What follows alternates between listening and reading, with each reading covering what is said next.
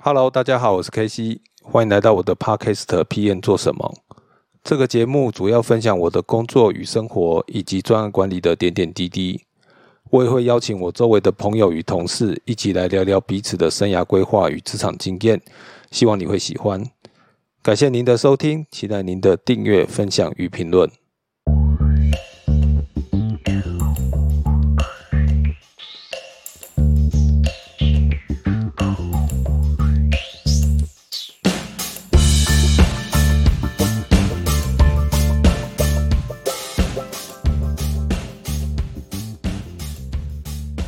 大家好，欢迎收听 PM 做什么，我是 KC。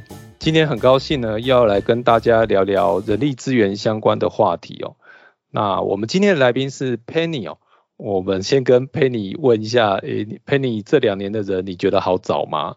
超级难找的啊！现在人力市场的人才非常的稀缺，所以这两年做招募的人应该都很辛苦。所以，所以如果现在地狱长的样子，应该就是跟 HR 是。我觉得差不多是这样，因为这两年应该就算连台积电的招募人员都非常困扰。对，对我我那天在古玩其实听到台积电的招募广告，所以我我就想说，哎，后后来好像也听过联发科的，所以应该是真的缺人缺到一个匪夷所思的地步，所以现在就要找各种不同的频道。所以等一下我们可以来聊聊这一题，这样子。好，好，那我们先请 Penny 跟大家打个招呼，介绍一下自己。好，谢谢 K C。那各位听众大家好，我叫 Penny。那我是上市上柜公司的呃 H R。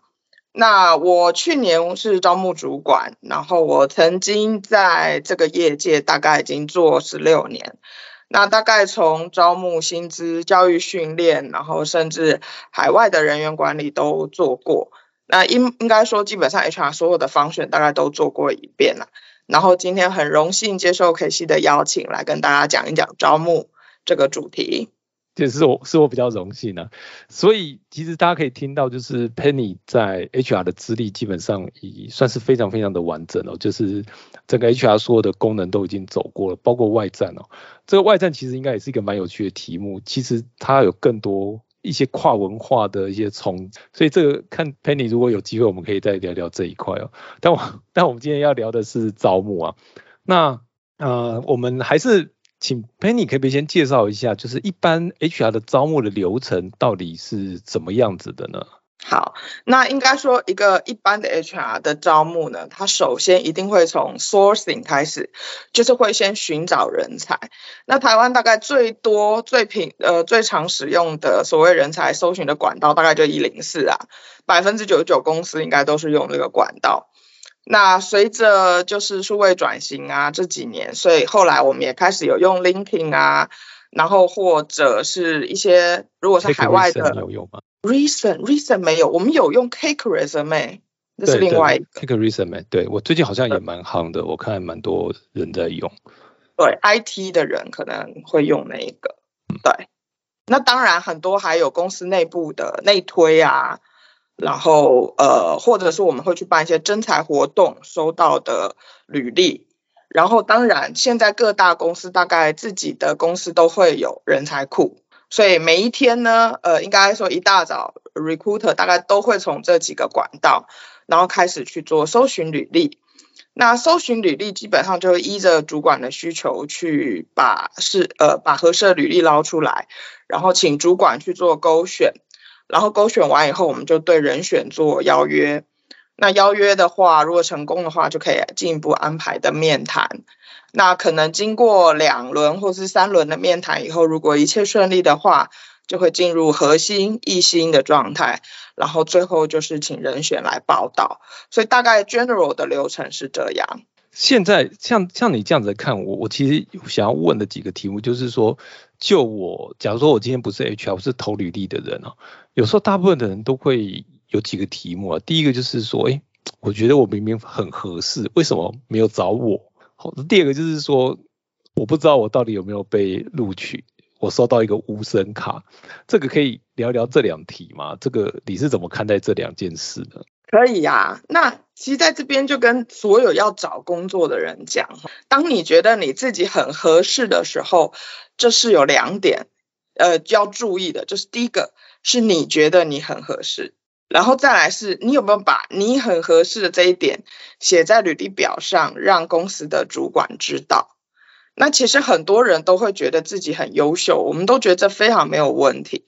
那但是在主管考量一个 candidate 的时候，除了他基本的就是学经历呀，然后他过去的工作经验、工工作专案等等之外，他可能同时会考量一些，呃，比方说体力啦，比方说公司的文化适不适合啊，比方说。呃，个人的职涯发展里面有没有觉得比较就是可能跟公司不大适合的部分？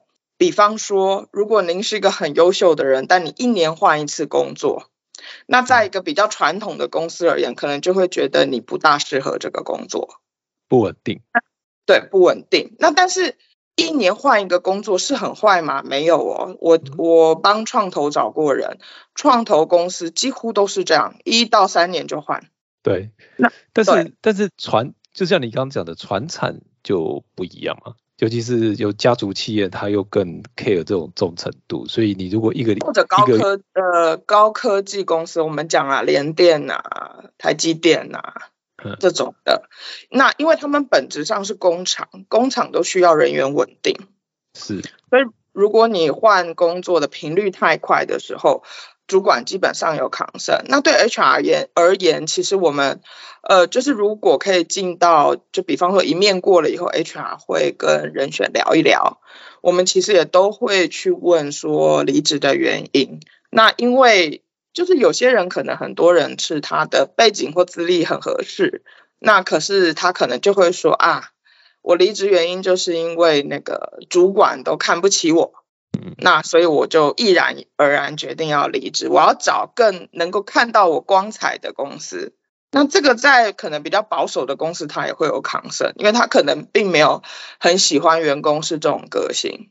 是。那但是在新创公司，他可能就会觉得，哎。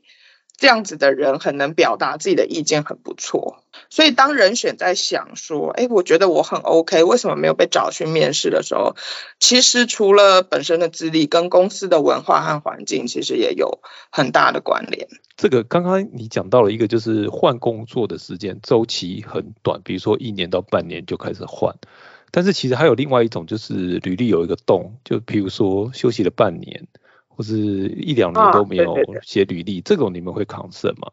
会列入要询问的问题里，但是会不会扛胜，可能要看那个人的原因是什么。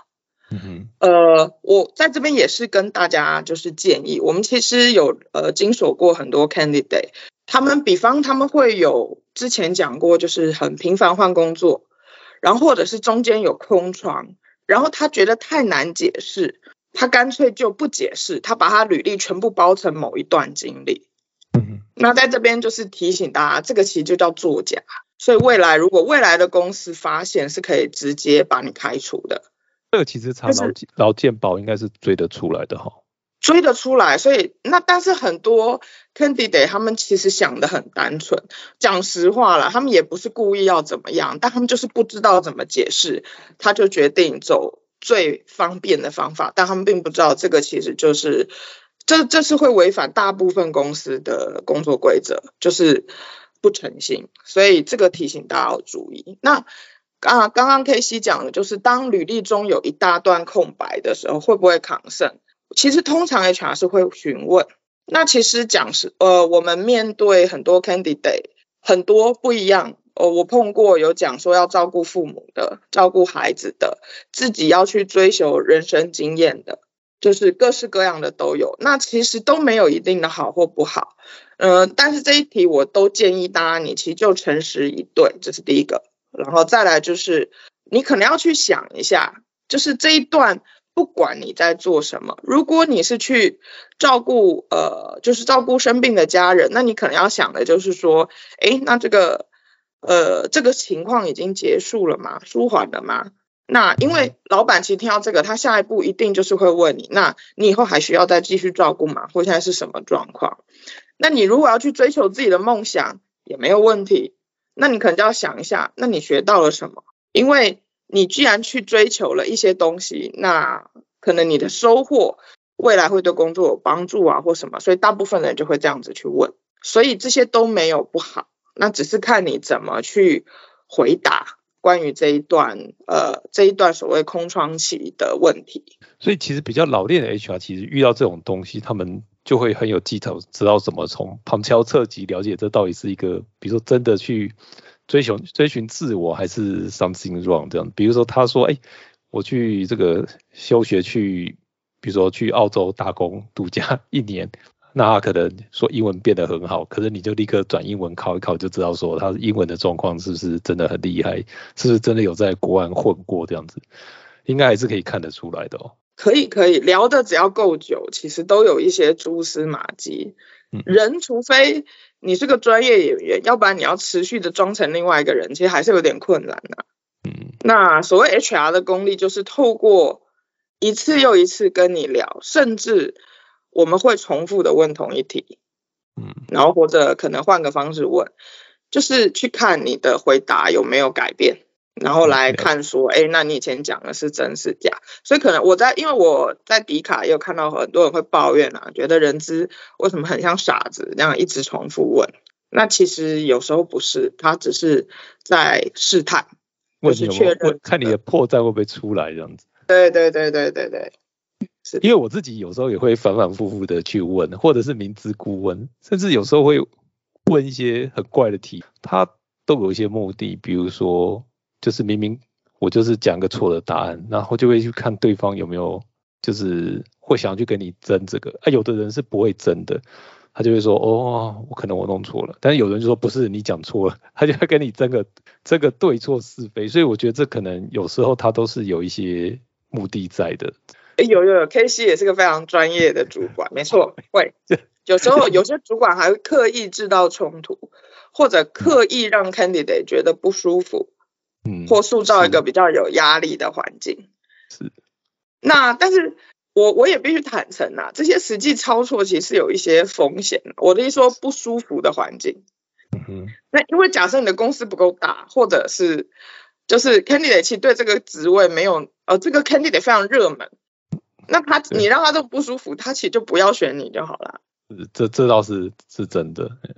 对，所以大家有时候也会在上 PPT 或上新闻的，有可能就就是有点玩过火或怎么样，就会变成这个样子。对对对，所以其实讲实话，会这样操作，大部分是单位主管，HR 通常都不倾向这样做，因为风险是有点高的。那当然，你今天可能是联发科的 HR，也许 maybe，因为你已经在业界最顶端。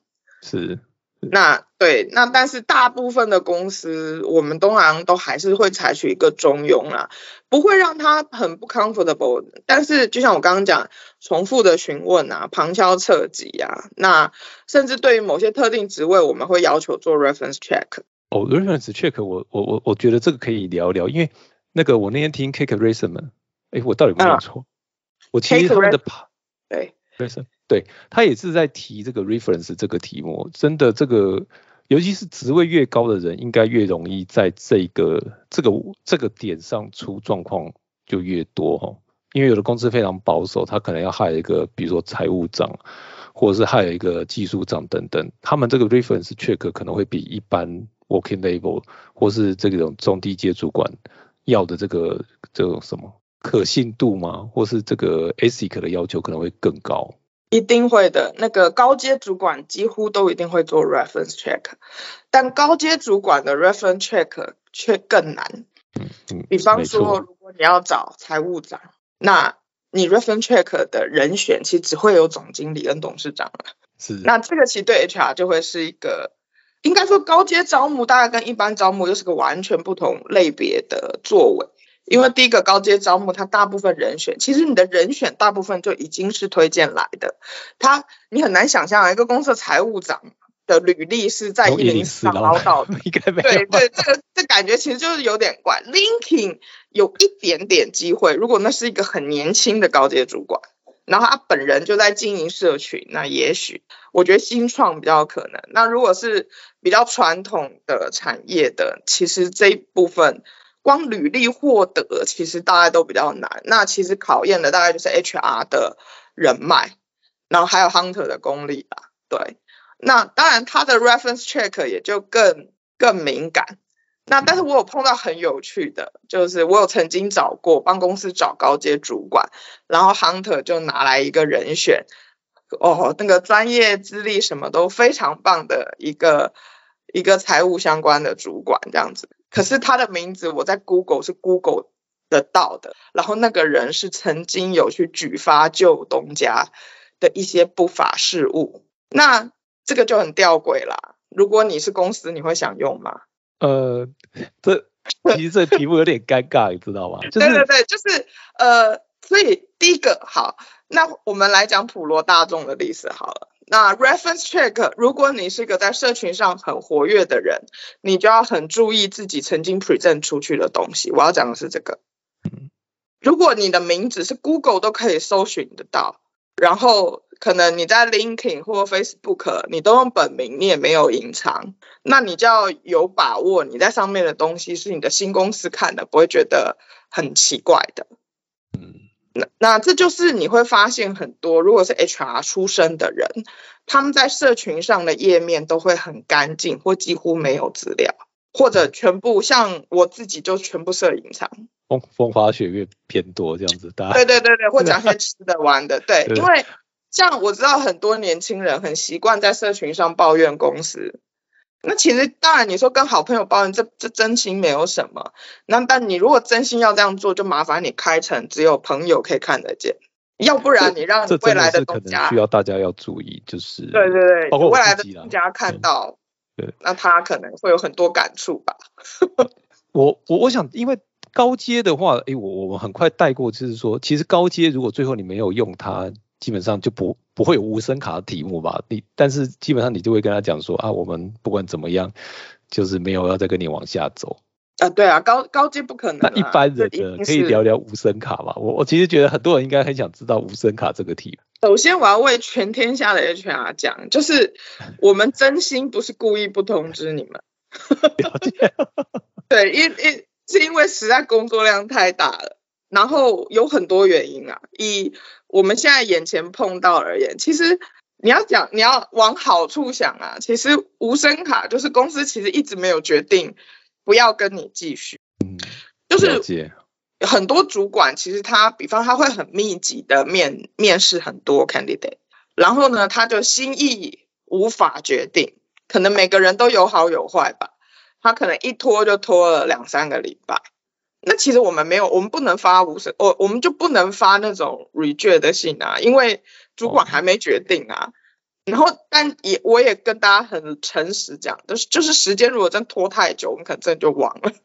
有时候真的是就是，我觉得主管常常会在这几个人里头选来选去选，最后最后最后就是那个他终于做下决定的时候，那三个人可能是已经有两个已经放弃了。他就选了那个最后没有走的人。有有有，如果那个主管，所以我们有时候都会跟主管说，就是如果就是你密集谈两周，我觉得很能理解，然后你很挣扎三周，甚至到一个月，可一个月以上，可能就需要你做一个初步的决定，至少了，因为要不然我们就会同时手中太多 candidate 恨在那，那尤其大家其实现在的 candidate 是也是会不高兴的啊。会会啊，对的会哦，然后更何况是在热门的产业，比方说 IC design，嗯，你你其实你你如果中意它，你最好就要赶快讲，因为下一步联发科就要去了，是，那那时候你在讲什么现在也没有用，就是所以其实呃，对我们基本上就会现以现在的市场状况，就 push 主管要快点决定。那无声卡这件东西，就是其实公司的 HR。就是好，真的很抱歉，就是就是希望尽量避免啦。那当然，像我现在的公司会尽量用一些系统啊，什么等等，就做到。我不敢讲百分之百啦，那但是至少会有一大部分的人可能就可以收到一个结果。我我觉得这可能还是要看这个整个 recruiting 的节奏啦。那我也可以分享，就是比如说像微软或者是像 Google 这种公司，它的面试都非常的长。呃，像微软的我自己的面试，大概持续了两到三个月，而且你都不知道发生什么事情，就是打上去问说，因为他的 HR recruiting 在上海，有时候你去问他说，哎，到底发生什么事情？他只跟你讲说，主管在在思考。但是但是其实他可能有在前进，只是你你不知道而已。然后终于过两三个月，他终于最后终于拍板了。因为这种公司可能它比较比较大，他就不太怕你跑，就所以最后其实他不管再慢，他 offer 愿意给你，你你可能还是会做，就是会做决定。然后 Google 的话，我觉得也是慢，可是我觉得 Google 的 HR 他们追得很紧，就是我我我觉得可能有一些公关事件或怎么样，像这些高科技公司，就尤其是国外的尖牙这几个公司，他们都很抗胜面试的感受好不好？哎，对，是像像像 Google 的那个负责 recruiting 的人会会照三餐来问候你说。你面试准备好了吗？啊，我刚我刚刚也想要问你这个，哎，就是因为他们的面试流程拖得很长，中间 HR 会主动跟你联络吗？关心你的状况啊，找到公司没啊，等等，有吗？呃，当然你要进到很后面才有机会了，我都没有进到很后面啊。那我觉得微软因为像微软这间公司在台湾已经落地很久了，所以它就有点本土化，就是所以就也是常常。我我因为我在真正。拿到 offer 之前也有投过好几次，也就基本上都是无声卡，所以无声卡不是只有本土公司有了，但是像都有，全世界都有吧？对对，你也不知道发生什么事情，就是这样子。嗯，好，那那 Google 的话，我我印象中几次，每一次他都会发信来，他一定会发信来告诉你说，我们不会再走下去，然后把你放到人才库里，谢谢你今天花时间。但是在这前面过程中，呃。他们会寄信来，然后会告诉你说，你要准备哪些资料，你要去看哪些投影片，你要去看哪些 You YouTube 上的影片，知道我们面试的历程是什么。哦，这是非常非常用心的。对，然后然后他们就会来排时程，然后就一直问你说，啊，我因为现在你可能 remote 没办法去面试嘛，那他就会说，哎，你的你的环境设定需要有人帮忙。你要用电话，要用这个，比如 Google 就是 Google Meet 嘛，或者是要用 Room 或是什么什么东西，就会一直会有一个人来一直问你这件事。然后有一次我因为我就收到，我就想说哦好，我知道了。过几天呢，HR 就打电话来说你为什么没有回信？我就说你不是通知我吗？他说我通知你，你也要回信啊。他劈头把我骂了一顿，然后他就跟我说你这么不警醒，你这样子怎么能投我们公司的履历？我就整个傻眼。我觉得 Google HR 很棒哎，非常 personal 的服务，真的，他他就一直在电话中一直念，一直念，一直念，他就说你你太不小心了，你太不谨慎了，你这样漫不经心的，你这样工作这样不是很好，我就很羞愧这样子。但是当然，当外商我我我也有很坏的经验的，也是尖牙，也是尖牙的五间之一，就是我有在面试的当下扣进去之后，哎，没有人。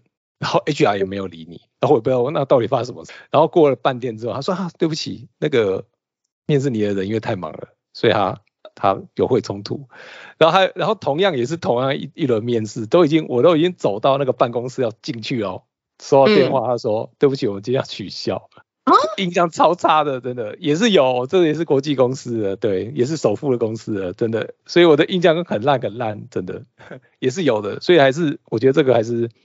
怎么讲？就是好公司里头也是有一些奇怪的 的状况。就是其实当然，尤其这两年呐，就是人才竞争太激烈，所以就很主管很忙啊，然后各式各样的改时间呐，东改西改啊什么。其实真心呐，那个 HR 人员真的很辛苦啊，就是排时程。那但是我自己或者说我现在在的公司的处理，基本上都是。HR 一定会比 candidate 呃大概前十五分钟就会进会议室，然后就会像您刚刚碰到的那个 HR 一样，会提醒你啊，确定设备是 OK 的啊。那像我们呃就是这种面试，我们都会开镜头，然后就还会提醒就是 candidate 说，哎，那你的环境啊、光啊、穿的衣服啊什么。举止啊，因为大概呃会这样子 remote 面试是这两年就是因为 COVID 所以才兴起的这个趋势，所以其实很多人并不是非常的适应这样子的状况。那也是在这边跟大家提醒一下，如果你有机会接受到这种 remote 面试的邀请啊，请记得要选在一个光线良好的地方，然后把镜头打开，因为这是至少你对未来公司的一个礼貌嘛。然后呢，至少上半身穿的要整洁、清洁。也许没有说一定都要穿到西装，但至少整齐清洁，我觉得是基本的。然后自己的面容啊什么，我觉得还是基本上要有个干净的样子。然后环境就是尽量选择比较呃没有干扰的，因为我也有面试过 candidate 是旁边有人在做工的，或是 candidate 穿着睡衣来的。嗯，然后其实还是看得到，你如果用镜头看得到，拍起来看，得到。没有没有，你穿睡衣来很很难不看得到。那那我可以理解，很多人不见得家里的环境那么整齐清洁，我理解。那也许可以用一下那种背景模糊啊。那真不行，你可能就在开场前稍微讲一下也可以，就是至少让人家觉得你对这个面试很上心。因为像我碰过，对我碰过那个穿睡衣，然后后面就是衣柜还打开的那种，有没有？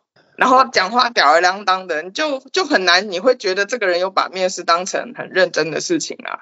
所以这其实是一个态度的问题。嘿，好，诶我觉得我们都已经聊到这里，我们应该来聊聊看，就是说，如果就就你今天是一个 HR 的角色好了，那你嗯觉得招募有什么重点呢？就是说我应该是讲说，我求就我一个求职者的角度，我可嗯能、就像你刚刚有讲的，我的写履历这可能是一题，我可能就我就觉得我很合适，我就投了，但是 HR 可能拿到之后我就觉得不合适，所以他有什么？你觉得有什么样的重点能够让就是 HR 在做这个职位跟 handidate 的媒合的时候，能够拉高成功率？我觉得履历的撰写一定还是很重要的啦。那绝大部分的人我先问一下，是大部分都跟你大现在大部分叫你写这个英文，尤其是英文履历，要求你两页 A4 就是上嗯线了，所以这个这个是 yes 或是 no 呢我觉得不一定哎、？OK，好好好，阅文气因为象，有些人的工作经历没办法撑到两页啊，你要叫他写什么？啊，就一页啊，这就是不要废话写那么多啊。哦对，当你当当我我们讲是说，可能工作已经十年多了，也许你再找一个资深人员或者是一个呃经理，至少是一个经理、副理这种的这种的，你你说维持在两页里没有啊？我们呃，我觉得不一定，其实主要是看你呈现出什么东西来。嗯，呃，这就是对啊，就可能就就跟大家分享一下，其实找工作最重要就是履历表，但我觉得大部分的人就觉得履历表是在找工作的时候才要做的事，但是我个人其实不觉得是这样，我觉得你你平常就应该要维护你的履历表。比方说你在公司完成了重大的专案啊，你在公司做了你觉得很棒的事情，你被 reward 了什么，我其实都觉得你应该及时的去更新。那像现在很多人会用 l i n k i n g 嘛，我觉得它其实就是一个非常好的一个工具啊，你可以随时去更新你的履历。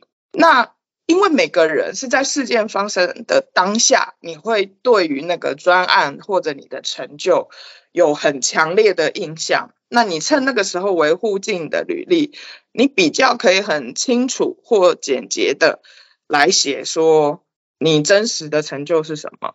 那因为如果等到通常大家可能在一个公司哈，假设嘛，你可能做三年哦，你想要转职了，然后三年你要来重新维护履历，那你的履历就要填入这三年你的成就嘛。那但是三年是很长的时间，大部分人填可能连上个月都不记得，所以你今天在写这些东西的时候你就无感，所以你就会写的很像流水账。那但是如果事件当下你就写进去，你未来其实还可以改啊，但是你写进去你就有记忆。然后我也很建议大家，就是把履历当成是一种，就是就是去总结自己学得什么的东西。其实很多面试主管都会问你，你在中间帮公司做了什么，你成就了什么，你学到了什么。嗯那维持履历就是可以帮助你自己一直去 refresh 这样的记忆，然后你也可以趁着维护的时候去多练习。所以我觉得这是可能会是一个比你到要面试的时候才来重写、才来回想，那比较有效率的方式。那写履历的时候，你的重点其实在于你你这段时间为公司做了什么。我碰过很多 candidate，他会写他学到了什么，不是说不能写，而是说那就是你的技能。嗯你的技能，那你就简单写，因为技能就是技能。他，然后你如果一直跟公司讲，像很多比较年轻的朋友来面试，都会说，我希望公司有这个机会让我学习。哦，这个可能很危险，要这样讲，这是很危险的事情。对对对，大大家很习惯这样讲，以为是礼貌，有没有？其实没有哦，公司付你钱来让你做事哦，没有要你学习哦。对，所以这题其实要写的是不能这样写，真的。对对对，你要讲的听众不要写这样子，会很危险，会被打枪的。会会，真心会。可是年年轻，尤其是呃，可能第一份工作、第二份工作都会这样写，所以就是对提提醒大家不要有这种想法。你应该说你不可以有这样子的想法啦。公司真心就是花钱进来做事，他没有要你学。那你可以展现的你很有学习力，或者你可以展现你对任何困难都很高的接受度，这个就可以写。就是，但你不能明目张胆就说啊，你就是付我钱来让我学习，然后千万不要这样做。对，然后呃，你你所以你的履历的角度，你是要写说你这段期间为公司做了什么。你就算是个总机，你也可以写你平均接了多少电话，每每一个电话你可以在几分钟内结束，然后你的客户满意度是多少，大概都要以这这样子。如果能数字化的，尽量数字化，然后不用写很长。但是你的角度都是以你为公司做了什么来写，而不要只是在乎讲自己很棒。就你自己很棒这个东西，其实就是我们需要客观的资料才能知道棒不棒。所以大部分会建议你履历上就是数字，然后写的角度就是以你为公司的贡献，你在这段时间做了什么。比方像我是做招募的，我就可以写我在。多久的时间内招募到了多少人？然后每一个的 lead time 是多少？等等等，就是很具象化的写你的成就，那也帮助你未来主管在做面试的时候，就是更快速的了解你可能会的技能，那其实就比较会容易入选。这个是给大家一个写履历的一个建议。刚才其实我们也反反复复都有谈到 LinkedIn 这个题目啊，其实 LinkedIn 应该对现在这个求职或者是被求。招募或招募来说，都变成一个非常重要的圈哦。你可以多聊聊 LinkedIn 这一块吗？就是你们现在会从 LinkedIn 上找人吗？会主动去这边找人吗？会。在什么样的状况你会注意到这个人呢？嗯，这个应该说讲实在话，台湾就是一零四垄断了，这没办法。哎，但我已经很久很久没有用一零四的耶。说真的，我我可能。大家的产业不太一样吧？像我自己一零四，大概大概将近十年没有在用了，反正重心都在那个营上。资深的人找工作，理论上不应该在追求一零四的，应该是走 link 或人脉会比较有用。对对对对，所以换句话说啦，linking 其实比较像我们现在如果要找资深的人或主管的人，或者。特定技能的人，我们就会上 LinkedIn 去找。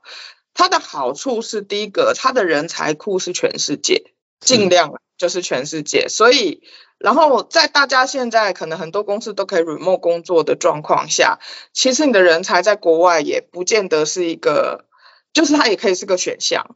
那所以像我们也呃，就我现在公司有录取很多就是海外的人才了。那有有也有 locate 在海外。就开始做事的也有，那所以有一些特定的技能，因为这全世界拥有这个技能的人可能很少，那 LinkedIn 其实就会是比较容易找到的一个地方。然后我我也有一直讲一零四，然后一零四垄断台湾市场那么久，那大家可能都觉得那那个一零四的资料库，你 HR 不就打关键字，立刻你就找到你要的人吗？就在这边告诉各位，一零四不是这样运作的。一零四的搜寻的工具，它会跟着你付给他的钱不同而有所不同。所以你这个公司，如果你给一零四的钱是比较少的钱，那你可以搜寻的项目其实是很少的哦，就很难搜寻。就是一零四它的目的是要赚钱，对对对，所以他都会希望你买，你买的很贵，然后。就是他才会提供你比较多的，那他的关键字搜寻，讲实话，我觉得没有很好用。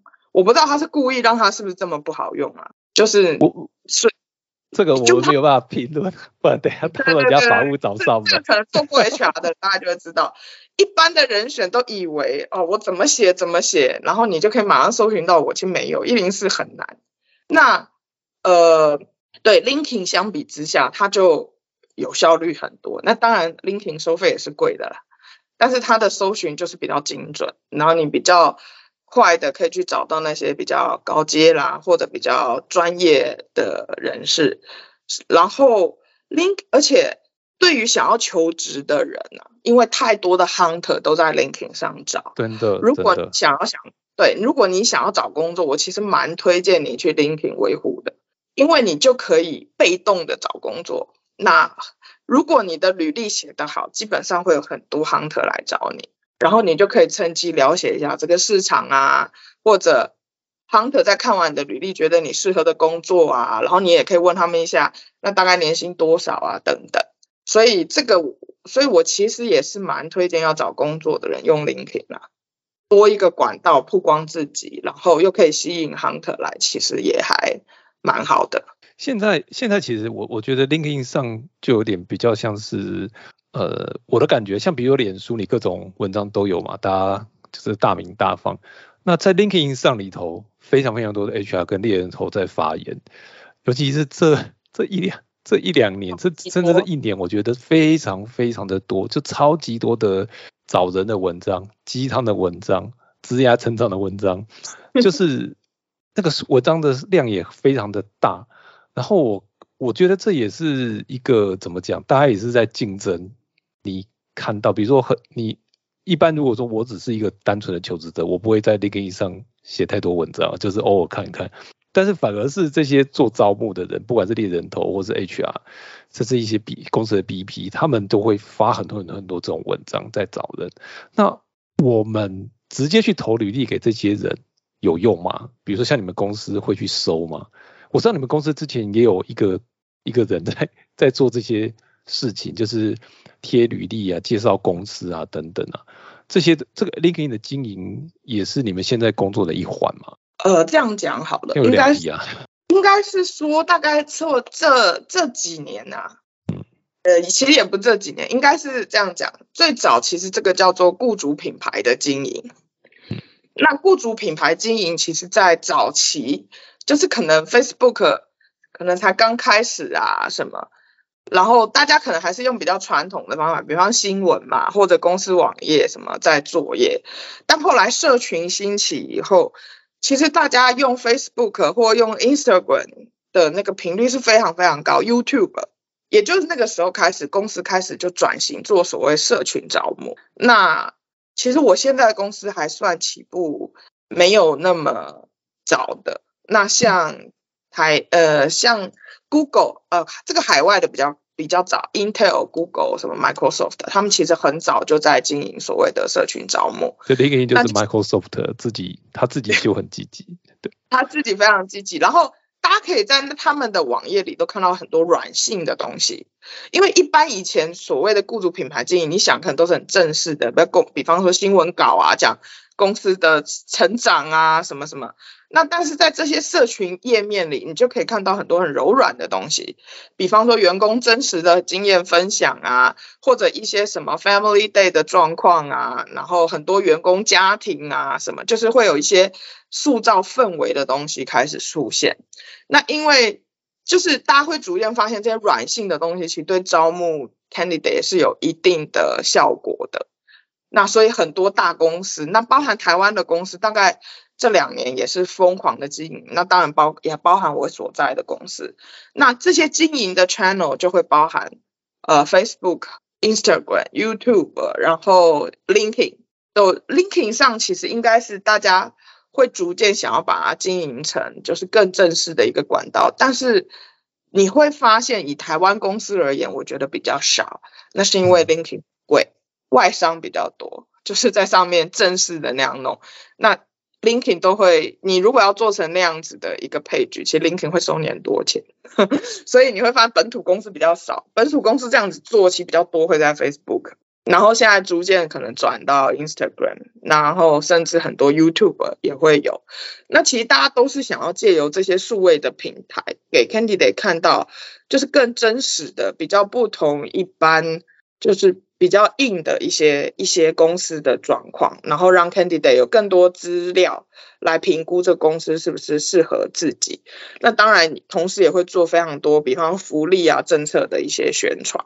这种就会跟那种硬邦邦的，就是去我有多好，我有多好这种不一样的，因为他可能透过图片、影片或者是一些人的 feedback，所以你就比较能够看得出里头这公司比较真实的一面啊。即使他已经化妆过了，但是仍然是比你新闻稿或者是我这种这种广告宣传有差，还是好很多。对，是的。那所以像很多公司还甚至会邀请 YouTuber 去里面拍什么，在在某家公司的一天呐，什么也是这样子的一个概念。那个那个谁，突然忘记名字了，不好意思。阿弟啊，去了好几次 Google 啊，去了微软啊，去了那些那些大公司啊。其实他那也也是多多少少一半一半吧。可能像这些 YouTuber，他是赚眼球，吸看吸吸引大家点阅率。可是他其实对公司而言，他也是把公司的那一个好的一面，他想要呈现来的一面，用更就是没有防备的的状况下，对对对对对，都呈现给大家这样子。哦，对，顺便再跟大家讲一下，就是。呃，也是这呃，这可能不是这几年啦，就是很多公司其实都会有自己的所谓人才库，就是比方说你在一零四上填完履历，然后你就发现他呃那个公司会在那个职缺写说，你不要用一零四投，麻烦请你到公司的网站上投履历。如果那个公司这样讲啊，请各位就依照公司所述，就是进他公司自己的人才库投。那因为很多公司。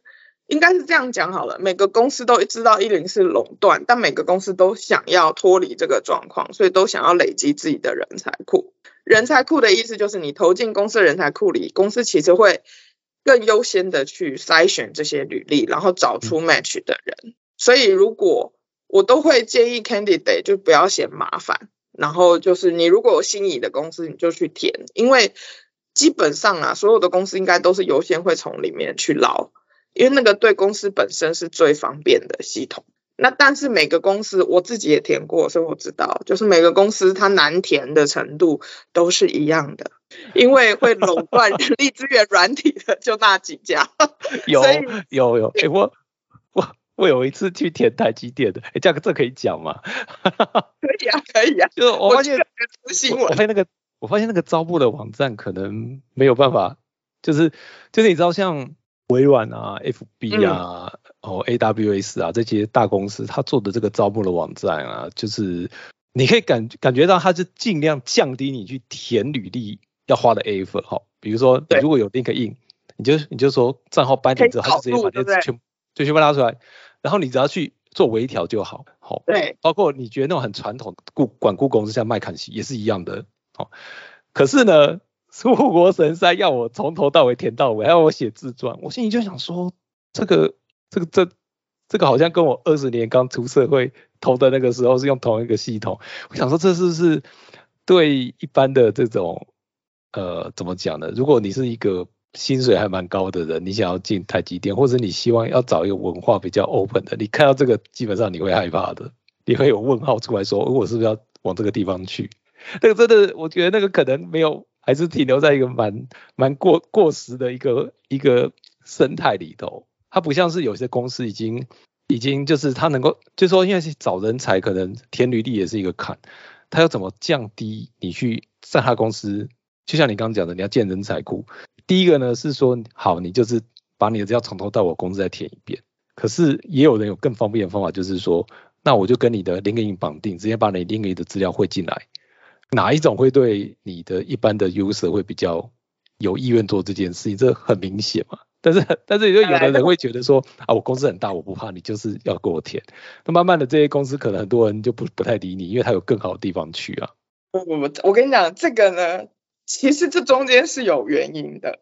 你如果发现他可以，他可以从 LinkedIn 直接灌资料进公司人才库的，我大概都会知道他用的人力资源系统是哪一套。嗯，是因为他有签约，所以他就可以直接弄。然后台积电好像是 Workday 吧？哎，Workday 好像还没到 PeopleSoft 吧？他好像就不行。就是他要有签约的，他才有这个机制。如果没有这个机制，你的 IT 就必须自己去研发。好，所以换句话说，如果这公司的 HR 系统它是自己研发的，它可能也没这功能。是，对，除非他们愿意为人力资源另外呃花 effort 去做这件事。然后你会发现，全部的公司都只有导 LinkedIn，他没有人去导一零四。呃，这要钱。是，呃，没有，他根本不准。就是他不把他的资料开放做这件事情，因为他要垄断市场。我在十多年前曾经有帮某个银行做过招募系统，那那他们就是觉得一零四很贵，然后一零四的人才库好像超过了一定的的量之后，那个金额会暴增，所以他们要自己建他们。然后那个资料他也不能汇，以前以前可能没有防，可是他现在把你的名字啊。我可能很久以前了，可能是十年前，就把你的名字跟电话跟 email 都弄成图，所以你基本上都汇不过去。有，就是没有，你现在付很多钱，你就可以拥有可以下载出来资料库。但是我讲实话，他他是起，他是用尽心力让下载这件事变得很困难。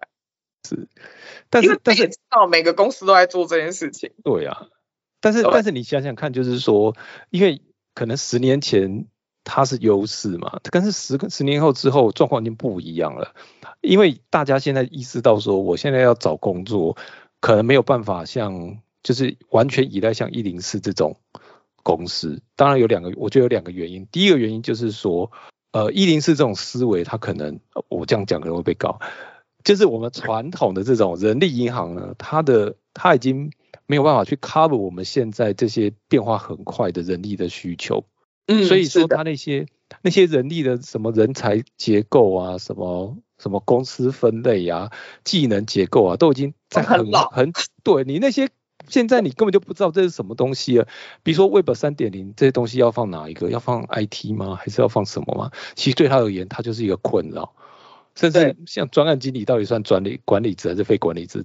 我基本上我之前填的时候就有很多困扰。好，Anyway，这是第一个。第二个就是现在要找工作，我我真的不稀罕一定要在影视，因为比如说很多新的竞争者，像我刚刚讲的这个 Kick Resume，或者是这个呃，我我很多我记得很多 LinkedIn，台湾本土的有很多，国外的有很多，然后甚至。甚至脸书或是 IG，甚至小红书各种都可以，都是都是已经都变成招募管道的。我真的是没有需要一定要在一零四上弄这些东西。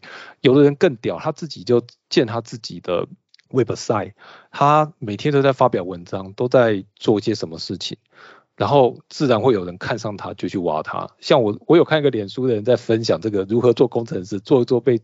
被挖去当工程师主管的也是有啊，所以真的会用一零四的人，可能他他这个人才的的这个，也应该这样讲，就是说他可能都是偏比较偏之前的，他没得选。可是你资深的，或是你是一个技能非常丰富很多的，你基本上不太需要用到一零四。你其实讲到一个很好的点，就是其实现在这个世界已经是个人品牌经营，是，它其实跟大家以前想的。又不大一样了，就是你因为现在社群媒体太多，就是就算就算你没有立志要当个 YouTuber 哈，你也可以很勤奋的在 LinkedIn 上一直写文章，然后你也可以在很多管道去做你自己的一些能力的宣传，然后你这样其实也是可以找得到工作的。是的，对，所以我觉得现在这个世界变化是很快啊，但我也讲实话，我觉得应是还是会。垄断一段时间呐，因为毕竟它在这市场太久。但是你现在趋势就是看得出来，每个公司都很努力的在做自己的人才库。那我觉得大家也没有差。啊。你如果今天想要找工作，你就每个公司都去投啊。因为其实对你来讲，你填一份可能，比方说好了，花二十分钟。那但是也许未来有一天。就是真的，你可以就是因为这样没合上个还不错的工作，我自己是会觉得是对啊。如果这公司是你一直想要去的，你就填吧，也没差。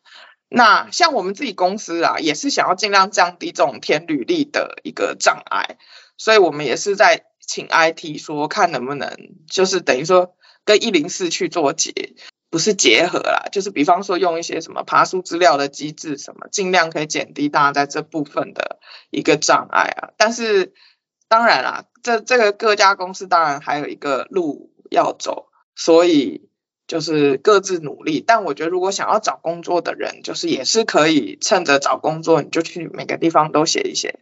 因为反正留有记录，总是会，说不定就是有一天有那个机会会找上你这样子。好，那因为时间的关系，我们可能要分成两集录。我们今天谈了很多，就是 LinkedIn 啊，或是人找事的题目啊，非常谢谢 Penny 今天的分享哦。那我们下一集会谈谈事求人这件事情哦，就是就是基本上公司对人力人才的竞争。那我们今天的节目呢，就先到这边先。先暂停一下哈，那下个礼拜呢，我们再继续聊。那如果你喜欢我的节目呢，呃，也喜欢陪你今天的 Sherry 呢，也非常欢迎大家哈，按赞就是按赞分享跟五分好评。那有任何的问题呢，欢迎在我们的留言板呢，或者在留言区留言，我们都会尽快回复。那谢谢大家的收听，我们就下次见喽，谢谢大家，拜拜。谢谢，拜拜。